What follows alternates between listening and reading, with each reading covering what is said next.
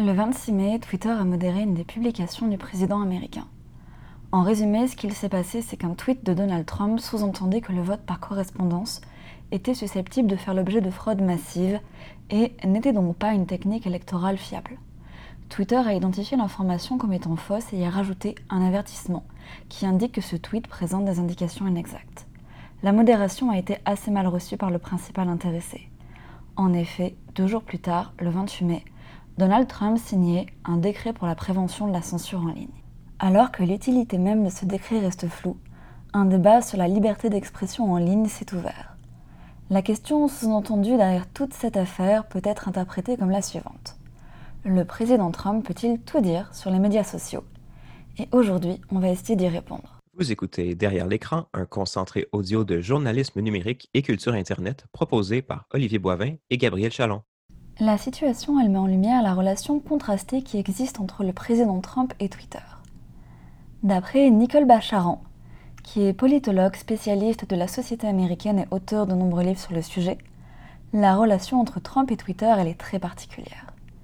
Bacharan nous explique ne pas être sûr que l'élection de Trump aurait eu lieu de la même façon sans Twitter. Le président américain existe énormément à travers ce média social. Selon elle, Trump est un homme qui à certains égards est très rétro, très nostalgique des années 50, mais qui a une utilisation des médias sociaux qui est prodigieusement moderne. Et si Trump semble si fâché de la modération dont il a fait l'objet, c'est que quelque part, il considère que Twitter, c'est chez lui. Son décret qu'il a signé pour la prévention de la censure en ligne, il cible la section 230 de la Communications Decency Act.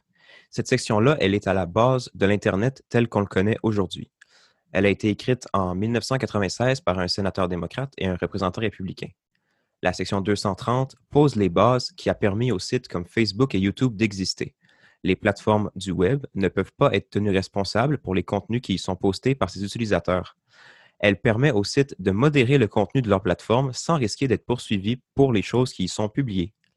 Pierre Trudel, qui est expert en droit de l'information et professeur titulaire au Centre de recherche en droit public de la Faculté de droit de l'Université de Montréal, il en donne un très bon exemple. On l'écoute.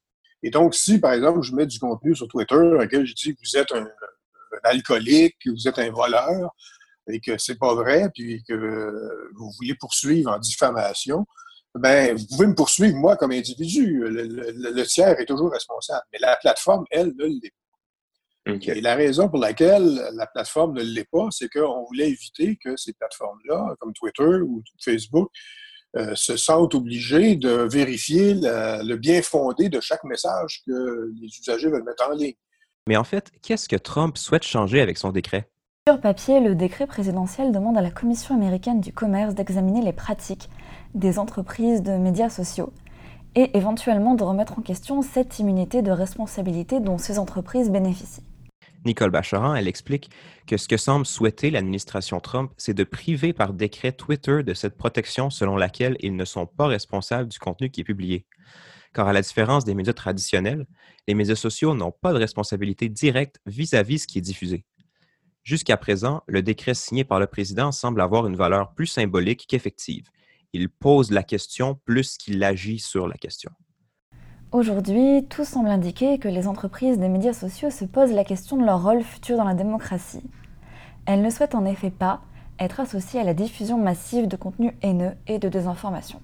Les médias sociaux, ils s'interrogent également sur le futur de leur modèle d'affaires. Et pour cause, la façon dont ils font leur argent, ben, c'est par la publicité. Twitter a d'ailleurs gagné de cette façon 3 milliards de dollars en 2019. Et lorsqu'il y a une controverse, eh bien, les publicitaires, ils sont plus réticents à investir parce qu'ils n'ont pas envie de voir leurs produits et services rattachés à du contenu controversé. C'est ça aussi qu'on a vu avec YouTube il y a quelques années, alors qu'ils ont complètement changé leur politique de monétisation des vidéos. Grâce à l'intelligence artificielle, le contenu est catégorisé comme étant approprié ou non pour la publicité. Les vidéos dont la monétisation est retirée sont associées à des thèmes qui font débat ou qui sont jugés tendancieux. Donc Twitter, n'ayant pas accès à un type de mécanisme du genre, se tourne donc vers la modération. Pour Pierre Trudel, tout ceci illustre le caractère extrêmement délicat et le fil très mince sur lequel ces entreprises-là sont obligées de marcher.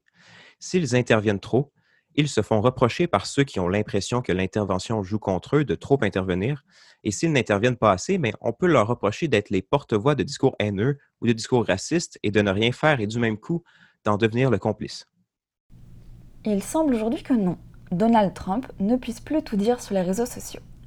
Cependant, de par sa position de président des États-Unis, la question de sa modération est extrêmement délicate et tout à fait inédite. De son côté, Twitter ne peut pas non plus censurer les publications de Trump car elles restent d'intérêt public. De manière plus générale, Pierre Trudel affirme que les médias sociaux font actuellement l'objet d'interpellations visant à les inciter à se responsabiliser davantage et à supprimer et modérer le contenu illicite. Trudel rappelle que les médias sociaux restent au service de leurs usagers et qu'une modération soft de certains contenus reste une bonne idée. Pour Nicole Bacharan, les réseaux sociaux ont à réinventer aujourd'hui la façon dont ils font face à la désinformation et aux appels à la violence. L'affaire se poursuit puisque le 23 juin, un autre tweet du président Trump a été modéré pour cause de comportements inappropriés. Donald Trump y promettait de déloger par la force les manifestants qui souhaitaient établir une zone sans police aux abords de la Maison Blanche. La série est donc loin d'être terminée. Merci à vous, chers auditeurs, d'avoir été à l'écoute. On vous dit à très vite. On remercie Carla Jeb et Amine Badraoui pour l'assistance technique.